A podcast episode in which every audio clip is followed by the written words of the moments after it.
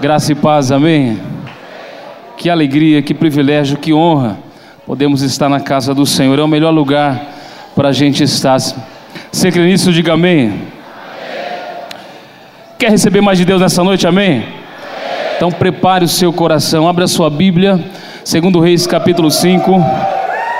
É isso aí, é desse jeito. Abra a sua Bíblia, segundo Reis capítulo 5.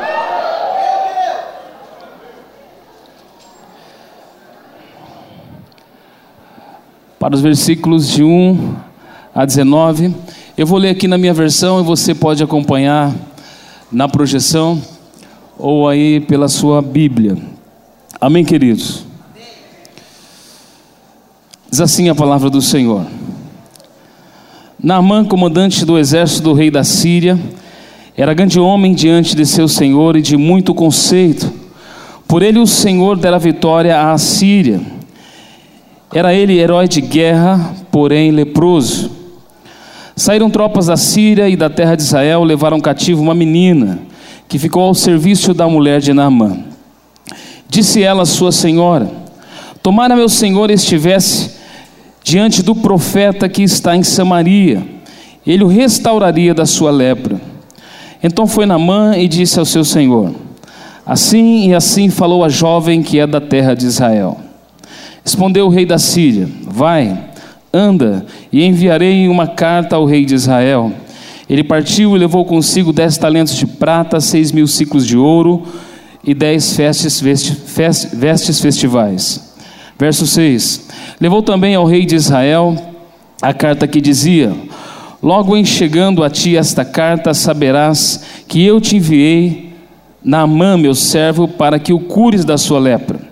Tendo lido o rei de Israel a carta, rasgou as suas vestes e disse: Acaso sou Deus com o poder de tirar a vida ou dá-la, para que este envie a mim um homem para eu curá-lo de sua lepra?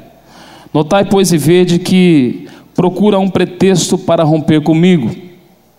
Ouvindo, porém, Eliseu, o homem de Deus, diga homem de Deus, que o rei de Israel rasgara as suas vestes, mandou dizer ao rei: Por que rasgaste as suas vestes? Deixa ouvir a mim e saberá que há profeta em Israel. Pois veio Naamã com seus cavalos e seus carros e parou à porta da casa de Eliseu. Então Eliseu lhe mandou um mensageiro dizendo: Vai, lava-te sete vezes no Jordão e a tua carne será restaurada e ficará limpa. Namã, porém, muito se indignou e se foi dizendo: Pensava eu que ele sairia a ter comigo, por-se em pé, invocaria o nome do Senhor seu Deus, moveria a mão sobre o lugar da lepra e restauraria o leproso. Não são porventura, a, porventura Abana e Farfar, rios de Damasco, melhores do que todas as águas de Israel? Não poderia eu lavar-me neles e ficar limpo? E voltou-se e se foi com indignação. Então chegaram a ele os seus oficiais e lhe disseram: Meu pai, se te houvesse dito o profeta alguma coisa difícil, acaso não o farias? Quanto mais, já que apenas disse: Lava-te e ficarás limpo. Então desceu e mergulhou no Jordão sete vezes, consoante a palavra do homem de Deus. E a sua carne se tornou como carne de uma criança e ficou limpo. Voltou ao homem de Deus, ele e toda a sua comitiva. Veio, posto diante dele e disse: Eis agora reconheço que em toda a terra não há Deus senão em Israel. Agora, pois, te peço, aceites um presente de teu servo. Porém, ele disse: Tão certo como vive o Senhor, em cuja presença estou, não aceitarei. Estou com ele para que o aceitasse, mas ele recusou. Disse Namã: Se não queres, peço-te que ao teu servo seja dado levar uma carga de terra de dois mulos, porque nunca mais oferecerás de teu servo holocausto nem sacrifício a outros deuses, senão ao Senhor. Nisto perdoe o Senhor a teu servo, quando o Senhor, quando o meu Senhor entrar na casa de Rimon para lhe adorar, e ele se encosta na minha mão, e eu também tenho que me encurvar na casa de Rimon. Quando assim, quando assim me prostrar na casa de Rimon, nisto perdoe o Senhor a teu servo. Eliseu lhe disse: Vai em paz. Amém, igreja? Atitude: transformando crises em bênção. Esse é o tema dessa noite. Curva sua cabeça, feche seus olhos, vamos orar mais uma vez. Senhor, nós te louvamos, Senhor, e te adoramos. Nós glorificamos o Teu nome, Senhor, porque a boa obra que o Senhor começou, o Senhor vai completar. E por isso, nesta noite, Senhor, nós te pedimos, ó Pai, que o Teu Espírito tenha toda a liberdade de ação e expressão e traga a revelação da Tua palavra. Venha falar o nosso coração nesta hora, Senhor, para que o nome de Jesus seja exaltado e glorificado mais uma vez. Oramos para que seja assim, Senhor, em nome e para a glória de Jesus. Amém. Você pode ler isso, por gentileza, esse tema?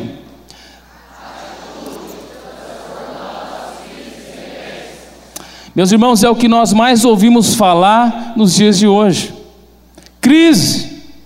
É a crise na família, é a crise na política, é a crise na economia, é a crise em todos os segmentos. Parece que é a palavra mais comum. Meus queridos, mas não importa o que estão dizendo, não importa o que estão anunciando na mídia, Sabe o que de fato importa? É a sua atitude, é a minha atitude, é aquilo que Deus quer que você e eu viemos a fazer.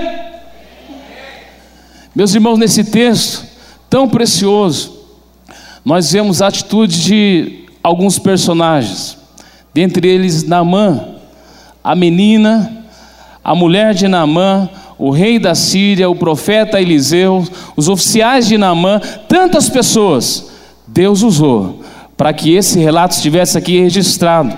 E nessa noite, Deus pudesse falar mais uma vez ao meu e ao seu coração, sabe por quê? A atitude de uma pessoa pode transformar não somente a sua vida, mas a história da sua cidade, a história da sua nação, a história daqueles que eles representam e estão ao seu lado. A palavra do Senhor diz que Naamã era um grande general da Síria. E salienta que por ele o Senhor dera vitória à Síria.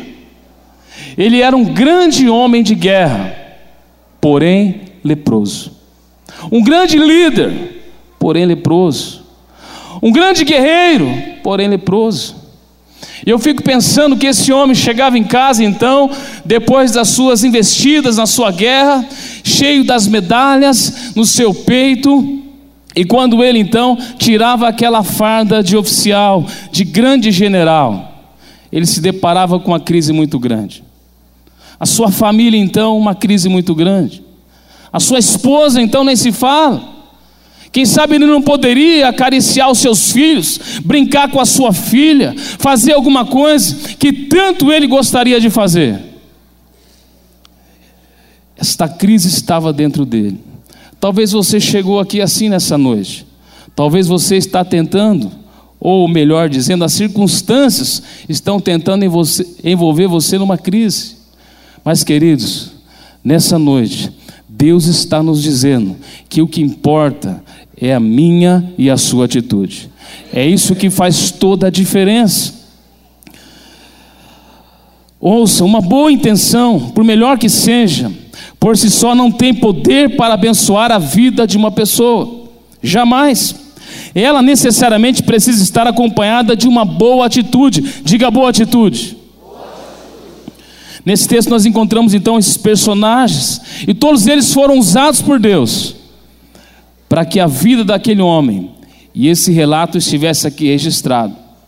Sabe por que você está aqui nessa noite? Porque Deus usa pessoas. Sabe por que você está na sua célula e você nasceu na família que nasceu? Porque Deus usa pessoas. Sabe por que Deus te colocou nessa igreja? Porque Deus usa pessoas e a sua atitude fará toda a diferença para que todo joelho se dobre e toda língua confesse que Jesus Cristo é o Senhor para a glória de Deus Pai, mas Ele usa pessoas. Meus irmãos, você é usado para transformar a crise em bênção, por algumas razões, eu quero aqui colocar algumas delas, se o tempo nos permitir. Primeiro, você transforma a sua crise ou a crise de outras pessoas em bênção. Passa mais um, por gentileza. Quando a sua atitude, independente das circunstâncias, é sempre de gratidão a Deus e às pessoas. Pergunta para a pessoa que está ao seu: Você é grato a Deus? Você já agradeceu hoje pela minha vida? Nós transformamos crise em bênção quando temos um coração grato a Deus e às pessoas. Imagem e semelhança de Deus. Ouça, irmãos, aquela menina, ela foi levada em cativeiro por conta da guerra. E a palavra do Senhor diz que ela ficou a serviço da mulher de Naamã. Ela ficou ali para servir, ficou ali para trabalhar gratuitamente sem receber nada. Tampouco a sua alimentação. A Bíblia nos ensina que em tudo devemos dar graças. Em tudo. Diga em tudo dar graças. Porque essa é a vontade do Senhor. O apóstolo Paulo, escrevendo na igreja de Filipos, ele diz que aprendeu a estar contente em toda e qualquer situação. Duas coisas, irmãos. Se você deseja transformar a crise em bênção, primeira coisa, você precisa ter um coração grato. Segundo lugar, você precisa aprender a estar contente em toda e qualquer situação. Mas o problema é que muita gente esquece esses princípios e, ao invés de agradecer a Deus por tudo, começa a reclamar. Talvez você hoje já reclamou do calor, ouviu alguém reclamar, reclamou da situação, quem sabe o seu pagamento não caiu na conta, alguma coisa aconteceu e logo você foi tentado a reclamar. Meus queridos, ouça isso: não há poder nenhum na reclamação, na murmuração. De fato, a murmuração, alguém já disse, é uma oração ao diabo.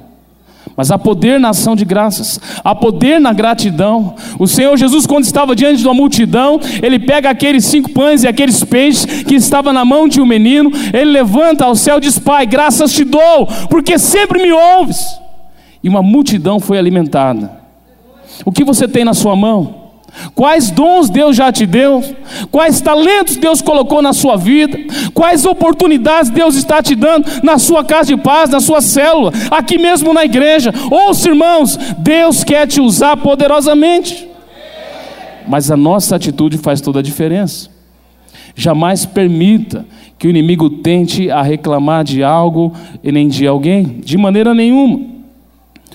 Nunca reclame do seu trabalho, da posição que você ocupa na sociedade, jamais faça isso, ou até mesmo das circunstâncias. Deus pode, ouça, e vai usar isso para engrandecer o nome dEle através da sua vida. Foi o que aconteceu com aquela menina. Ela jamais imaginava isso, mas ela estava lá servindo com muita alegria com muita alegria, com muita gratidão.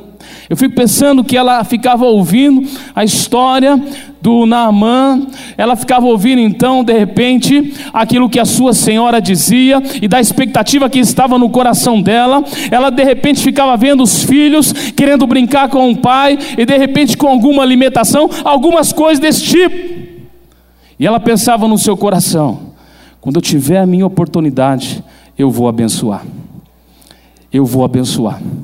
Eu vou declarar a solução para a vida dele. Na primeira oportunidade, eu vou fazer isso. E a oportunidade então chegou. Ela sempre chega, sabia, queridos? Sempre chega a oportunidade. E de fato o que importa é se nós temos um coração grato e assim estamos preparados para aproveitar as oportunidades. Jesus disse: Eu vim para servir e não para ser servido. Ali estava aquela menina nessa condição, servindo com muita alegria. Você serve com alegria? Amém? Salmo 100, verso 2 está escrito assim: Servir ao Senhor com alegria.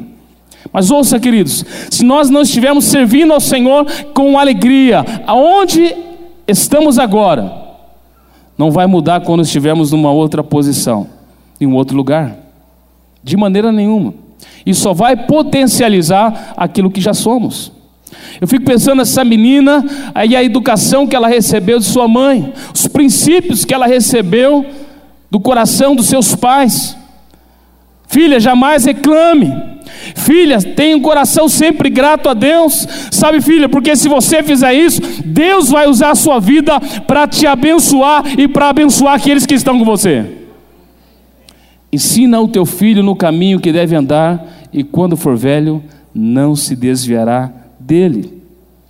Meus irmãos, as suas palavras são sementes que você planta enquanto as profere, são elas que você vai colher quando germinar. Amém, queridos? Tenha sempre um coração grato a Deus. Quantos querem ser abençoados aqui? Abençoe sempre. agradeça sempre. Em segundo lugar, você transforma as crises em bênção, sua e de outras pessoas, quando você reconhece a autoridade e unção na vida de seus líderes. Você pode ler isso comigo? Quando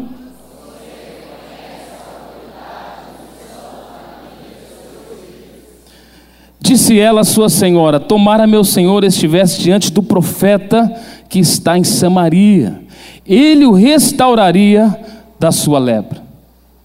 Reconhecimento, honra.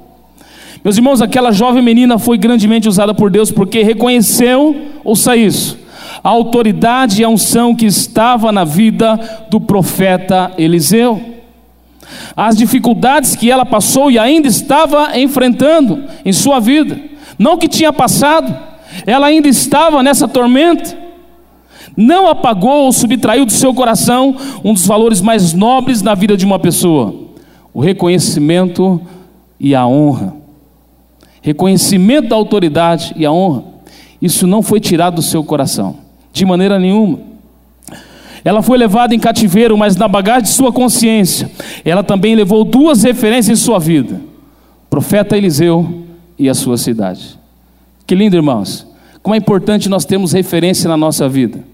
Como é importante nós termos alguém cujo Deus tem usado para nos abençoar. Paulo diz: sede meus imitadores, como eu sou de Cristo. Referência. E lá estava aquela jovem, reconhecendo a autoridade. Como muitos, ela poderia ter dito: se este fosse realmente profeta, eu não estaria passando por essa situação. Por que será que eu estou passando por isso? Cadê o profeta Eliseu? Onde está o profeta na hora que eu mais preciso? Não é o que muitos dizem. Como muitos, elas poderiam ter dito: olha, isso aí não é o cara da porção dobrada, porque Deus permitiu acontecer isso comigo. Mas não, ela reconheceu a autoridade e a unção, mesmo em circunstâncias adversas, ela tinha no seu coração, em alta estima, a sua liderança. Primeiro aos Tessalonicenses, capítulo 5, versículos 12 e 13, eu quero ler com você esse texto tão precioso. Projeta por gentileza ou abre aí a sua Bíblia. 1 Tessalonicenses, capítulo 5, verso 13. 12 e 13. Isso. Agora lhes pedimos, irmãos, que tenham. Vamos ler juntos, igreja, vamos lá?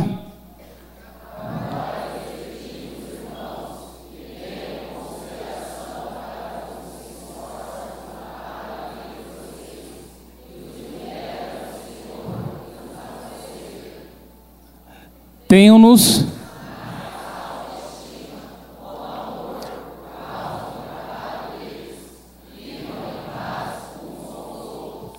A minha versão diz: tenham-nos na mais alta consideração, no lugar mais alto, o que de melhor você puder fazer, é lá que você tem que ter eles. Assim tinha esta menina no seu coração o profeta Eliseu.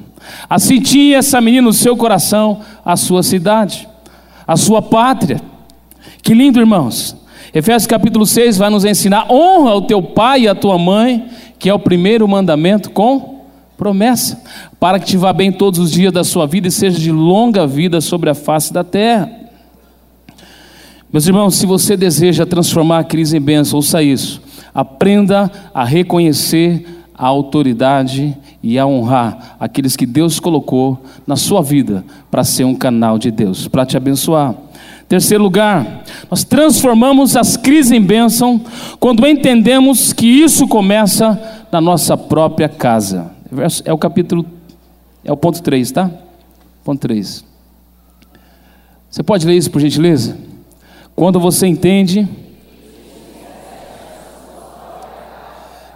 É interessante esse ponto porque o verso 4 diz: Então foi na mãe e disse ao seu senhor: Assim e assim falou a jovem que é de Israel. Mas é interessante porque ela não conversou diretamente, segundo o texto, com Naamã, ela conversou com sua senhora. E o que nós aprendemos aqui, irmãos? Que naquela família havia uma boa comunicação. Naquela família, os relacionamentos eram fortes. Abençoados e abençoadores. Um se importava com o outro, um queria o bem-estar do outro. Que alegria! Havia uma grande expectativa no seio daquela família para que este milagre acontecesse. Então, quando ele chega em casa, logo vem a notícia de sua senhora: Olha, teu milagre chegou. Teu milagre chegou. A nossa criada, ela diz que há profeta em Israel. E há solução para a sua vida, a solução para a nossa família, a solução para a nossa casa. Sabe, queridos, nós precisamos entender isso, que sempre começa na nossa casa. A sua bênção começa na sua casa, sabia disso? A sua bênção começa dentro do seu relacionamento conjugal, dentro do relacionamento com os seus filhos, é dentro da sua casa. Quando Deus chamou Abraão, disse: Olha, Abraão, sai da sua terra e da sua parentela e vai para a terra que eu vou te mostrar. Vírgula, se tu uma bênção. Você pode dizer isso para a pessoa que está ao seu lado: seja uma bênção na sua casa, seja uma bênção na sua família. Deus fez uma única recomendação, uma única orientação. Abraão, se você tiver que fazer algo, se tiver uma única oportunidade, olha, seja uma benção. Seja uma benção. Amém, queridos? Esse é o primeiro lugar que você e eu precisamos ser bênção. A Bíblia diz o seguinte, 1 Timóteo 5,8: Ora, se alguém não tem cuidado dos seus, especialmente dos da sua própria casa, é pior do que o incrédulo e tem negado a fé. Você quer ser bênção lá fora? Quer ser bênção na sua célula? Quer ser bênção na casa de paz? Quer ser enviado para as nações para ganhar almas para Jesus? Amém? Amém? Começa na sua casa. Seja uma bênção no seu casamento. Cuide bem da sua família, do seu cônjuge, dos seus filhos. Cuide bem das pessoas que Deus colocou ao seu lado. Este é o seu primeiro campo missionário. Sabia disso?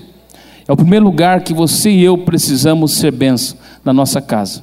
É o nosso cartão de visita. É a referência lá no seu bairro, lá na sua cidade, aonde você estiver. A sua casa é a referência. Quarto lugar, você transforma as crises em bênção quando você faz a sua parte para ajudar seus liderados. O rei da Síria, então, depois de ouvir Naamã, imediatamente ele pega e começa a escrever uma carta, um ofício, uma autorização, algo que daria condições de Naamã, então, ir até as terras de Israel. Imediatamente. Ele começa a fazer isso, ele começa a abençoar aqueles que estavam sobre a sua responsabilidade. Meus irmãos, vocês aqui, cada um de nós, somos líderes na casa de Deus, amém? Não podemos perder as oportunidades de ser bênção na vida de outras pessoas. E nós aprendemos aqui com esse texto, queridos, que muitas vezes são as coisas mais simples da vida, mais simples.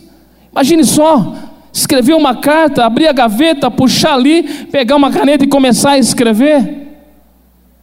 Olha, eu estou autorizando, vá em paz, eu acredito em você. Imagine, querido, às vezes é um abraço que você dá numa pessoa, às vezes é um cumprimento, às vezes a pessoa chega angustiada, e ela está tão entristecida e muitas vezes até oprimida pelo inferno. Mas você vai lá e dá um abraço e fala: Deus é contigo, conta comigo, eu estou orando por você.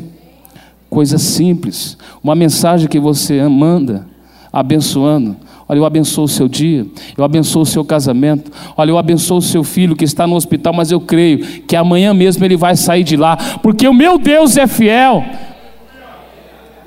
Coisa simples, meus irmãos, coisa simples. Nosso Deus é muito simples, é muito prático, e ele usa esse tipo de coisa. Então, o rei da Síria vai lá e faz a sua carta. Então, é um canal para abençoar a vida de Naamã. Um abraço, uma mensagem, um carinho, um gesto Coisas simples, mas que fazem toda a diferença na vida das pessoas. Provérbios capítulo 3, verso 28 diz: Não digas ao teu próximo, vai e volta amanhã, então tu darei, se tu tens agora. Você tem algo aí que as pessoas que estão lá fora não têm. Então você e eu não podemos dizer, olha, vai e volta amanhã que depois eu vou te dar. Você tem um amor de Deus no seu coração. A palavra do Senhor diz que o amor de Deus está sendo derramado pelo Espírito Santo que nos foi outorgado. Você tem algo que as pessoas lá fora não têm, meu irmão, minha irmã. Então, não limite aquilo que Deus quer fazer a partir da sua vida. Estenda a sua mão para abençoar. Dê o seu tempo. Abra sua casa de paz. Faça alguma coisa. Tenha uma atitude. Sabe por que está registrado esse texto aqui? Porque essas pessoas tiveram atitude. Não somente intenção. Talvez você tenha uma boa intenção, mas não basta. Precisamos ter atitude. Atitude, como por exemplo de estarmos no Tadel como hoje. Glórias a Deus pela sua vida. Boa atitude. Boa atitude. E amanhã Deus vai te usar de maneira gloriosa na sua célula. Mas não somente isso, nós transformamos as crises em bênção. Quando assumimos nossa responsabilidade, honrando a posição que Deus nos colocou. Sabe por que você está onde está e é quem é? Foi Deus que te colocou lá. Não fostes vós que escolhestes a mim, pelo contrário, eu vos escolhi a vós outros e vos designei para que vades e deis fruto. Meus queridos, se nós estamos em algum lugar fazendo algo para Deus, glórias ao Senhor por isso. É a posição que Deus nos colocou. Então nós precisamos assumir a nossa responsabilidade. O rei de Israel não entendeu muito bem isso. Ele achou que era uma afronta. Olha, quem é este que manda vir para mim um leproso? Será que ele está achando que eu sou Deus? Mas ali tinha um homem de Deus. Ali tinha alguém que tinha um compromisso com o Senhor. Amém, queridos? E a palavra do Senhor disse que quando ele ouviu que o rei de Israel rasgara as suas vestes, ele disse uma frase que você e eu precisamos ter no nosso coração, nos nossos lábios: Deixa ouvir a mim e saberá que há profeta em Israel. Eu vou assumir a minha responsabilidade. Eu não vou fugir daquilo que Deus quer que eu faça, não, de maneira nenhuma. Deixa ouvir a mim. Essa é a postura de um homem de Deus. Essa deve ser a postura de cada um de nós, de cada uma das mulheres de Deus que aqui estão. Tem problema no quarteirão? Deixa ouvir na minha célula. Tem problema nessa cidade? Deixa ouvir a mim. E eles vão saber que há um Deus em Israel. Eles vão saber que há um Deus que cuida de mim. Eles vão saber que há um Deus que usa a vida de cada um daqueles que se coloca nas suas mãos. Eles vão saber. Meus irmãos, ouça isso. Romanos 8,19 diz que a criação aguarda a manifestação ou a revelação dos filhos de Deus. Você sabia que há uma expectativa muito grande acerca da sua vida, por todos aqueles que ainda não estão aqui, mas estarão, quando você e eu se revelar, se manifestar, porque a criação aguarda com muita expectativa, com gemidos, a manifestação dos filhos de Deus. Ali havia um filho de Deus, ali havia um homem de Deus, e ele pôde então se manifestar. Não fique parado, não fique inerte, não. Diante das circunstâncias, diante daquilo que estão dizendo que está acontecendo, não. Tenha uma atitude, tenha uma atitude, transforme a realidade que está à sua volta. Embora o rei de Israel não compreendeu o que estava acontecendo, quando Eliseu, o homem de Deus, ouviu falar da atitude do rei de Israel, ele se posicionou, diga posição ele se posicionou e disse: Deixa ouvir a mim. A responsabilidade é minha. Deus me colocou aqui nesse quarteirão. Eu moro onde eu moro, porque foi da vontade do Senhor. Meus queridos, se Deus nos colocou onde nós estamos, ouça isso. É porque eu e você temos uma responsabilidade com aquelas pessoas ali. Há uma expectativa da criação acerca da sua vida, acerca da minha vida e de cada um de nós.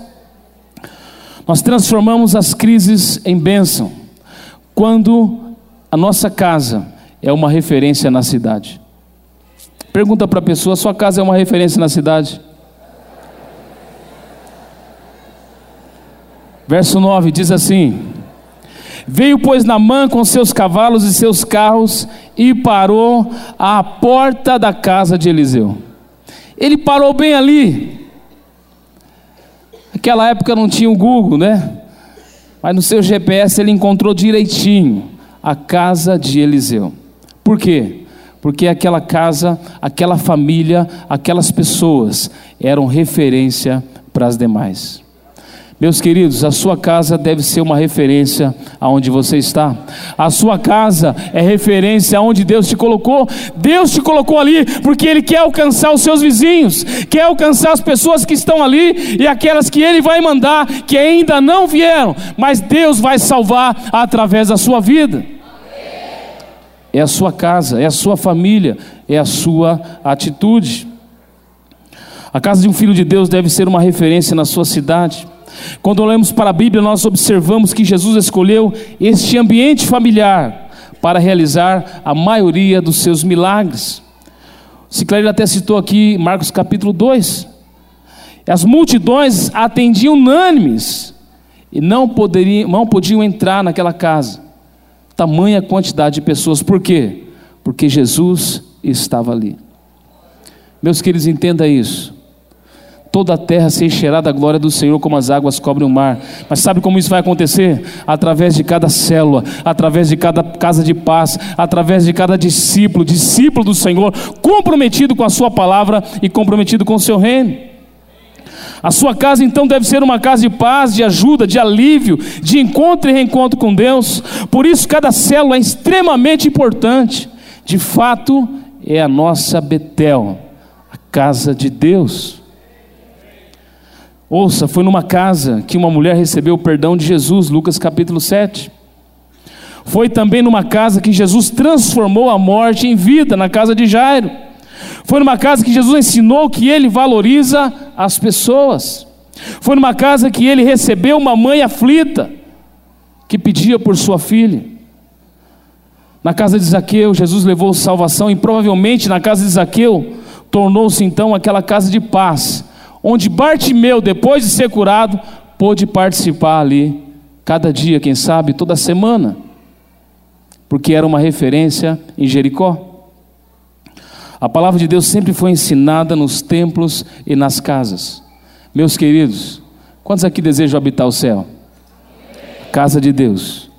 Então abra a sua casa para que Deus use de maneira poderosa a sua vida. Amém, queridos? Permita que o Senhor seja glorificado aonde você está. Sétimo e último lugar, nós transformamos as crises em bênção. Quando aprendemos a valorizar as coisas simples da vida. Vou falar mais uma vez sobre esse assunto tão importante. Quando aprendemos a valorizar as coisas simples da vida. Veja o verso 10. Então Eliseu lhe mandou um mensageiro dizendo: Vai Lava-te sete vezes no Jordão, e a tua carne será restaurada e ficarás limpo. Meus irmãos, ouça isso. Muitas pessoas não vivem grandes milagres de Deus em sua vida, família e até mesmo no seu ministério, porque negligenciam as coisas simples da vida. As coisas simples. Temos facilidade para acreditar nas coisas inéditas, milagres extraordinários, quando na verdade o grande segredo é a obediência, mesmo que aos nossos olhos pareça algo muito simples, como por exemplo, tomar banho. Foi o que o profeta Eliseu disse àquele homem: Você quer receber um milagre? Você quer ser curado? Vai tomar banho. Sim ou não? Simples, né? Faz uma sepsia no Jordão, vai lá nem falou com ele, mandou outra pessoa dar o recado. Mandou o irmão WhatsApp lá falar com ele. Mas não é muito simples tomar um banho? Sim ou não? Mas sabe por que muitas vezes não vemos os milagres de Deus? Porque negligenciamos as coisas simples da vida. Ouça, irmãos, a questão não é o banho em si, mas a sua obediência e fé naquilo que você está fazendo. A questão é quem mandou você tomar banho. Aí está o segredo. Jesus disse: Ide fazer discípulos. Ide fazer discípulos. Então a questão é quem nos mandou fazer o quê?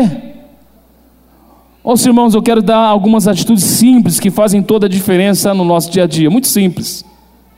Muito simples. Mas que muitas vezes nós negligenciamos e por isso não somos mais abençoados por Deus. Que abençoado você já é. Amém? Se não for, eu não estaria aqui. Sim ou não? Então você é muito abençoado. Mas poderia ser muito mais. Uma coisa simples: a oração. Muitos negligenciam a oração. Quer outra coisa simples da vida? Leitura da Bíblia. Leitura da Bíblia.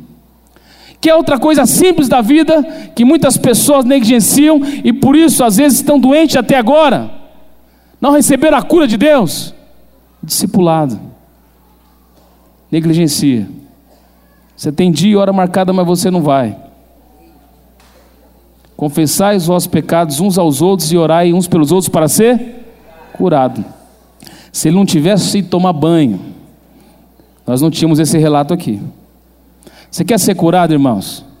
Quer vencer os traumas, as dificuldades, as mazelas que o ser humano encontra na sua vida? Obedeça. É muito simples. É muito simples. Abre o seu coração para o seu discipulador. Abre o seu coração para a sua mãe espiritual. Chore no colo dela. Faça alguma coisa. Tenha uma atitude. Deus vai te curar. Quer uma outra coisa simples para abençoar a sua vida, a sua casa? A jantar com a sua esposa. Leve ela para jantar.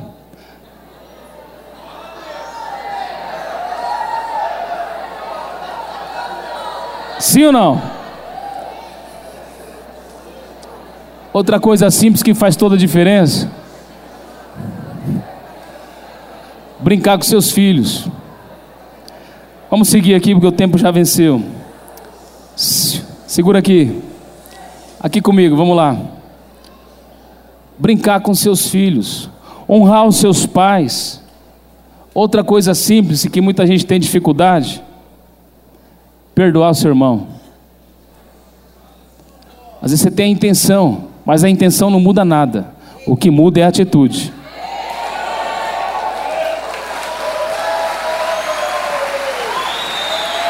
Quer transformar a crise em bênção? Tenha uma boa atitude. Quer uma outra coisa simples, irmãos, que faz toda a diferença? Ame o seu próximo. Sem condições. A Bíblia diz: e nisso conhecemos o amor que Cristo deu a sua vida por nós, e nós devemos dar a vida pelos irmãos. Ou, se eu tenho que dar vida, que dirá o meu tempo, que dirá os recursos financeiros, que dirá aquilo que Deus colocou nas minhas mãos? Muito simples, mas depende de uma atitude, a atitude de obediência. Enfim, obedecer o que já lhe foi ordenado, o que o Senhor já nos mandou fazer. Ele diz: Não te mandei eu ser forte e corajoso, e não temas nem te espantes, porque o Senhor teu Deus é contigo por onde quer que andares. Amém, queridos? Sabe, amanhã tem uma boa atitude na sua cela. Permita que Deus use de maneira poderosa como nunca antes. O Senhor Jesus disse que havia muitos leprosos em Israel nos dias do profeta Eliseu e nenhum deles foi purificado senão Namã, o Ciro. Por quê? Porque pessoas tiveram uma boa atitude. Coloque-se em pé, por gentileza, eu quero orar com você. Vamos agradecer ao Senhor por essa palavra, vamos agradecer ao Senhor por essa oportunidade. Comece a orar onde você está. Dê a mão para a pessoa que está ao seu lado, comece a orar. Deus está nos chamando, meus irmãos, para uma atitude radical. A boa intenção não mudará a história e a realidade de milhares de pessoas que ainda não se entregaram a Jesus, mas a sua atitude vai fazer toda a diferença. Amanhã na sua célula você vai ser grandemente usado por Deus, eu creio nisso, e Deus vai transformar crises em bênção através da sua vida. Pai, obrigado, Senhor, por esta noite, obrigado pela vida dos meus irmãos. Pai, eu os abençoo em teu nome e eu declaro toda a sorte de bênção, Senhor, transformação de vida, Senhor, transformação de família, Senhor. Cura, sinais e maravilhas, milagres extraordinários a partir e através da vida de cada um, pela ação do Teu Espírito, Senhor, no poder de Jesus Cristo. Pai, nós declaramos mesmo uma célula na quarta e na quinta-feira, sobrenatural, poderosa, Senhor, que os céus estejam abertos sobre a vida de cada um e que o Teu nome seja exaltado e glorificado. Recebe, Senhor, toda a honra, toda a glória e todo o louvor e toda a nossa adoração, em nome e para a glória de Jesus. Amém. E graças a Deus. Louvado seja o nome do Senhor. Aleluia. A Ele a honra, a glória e o louvor.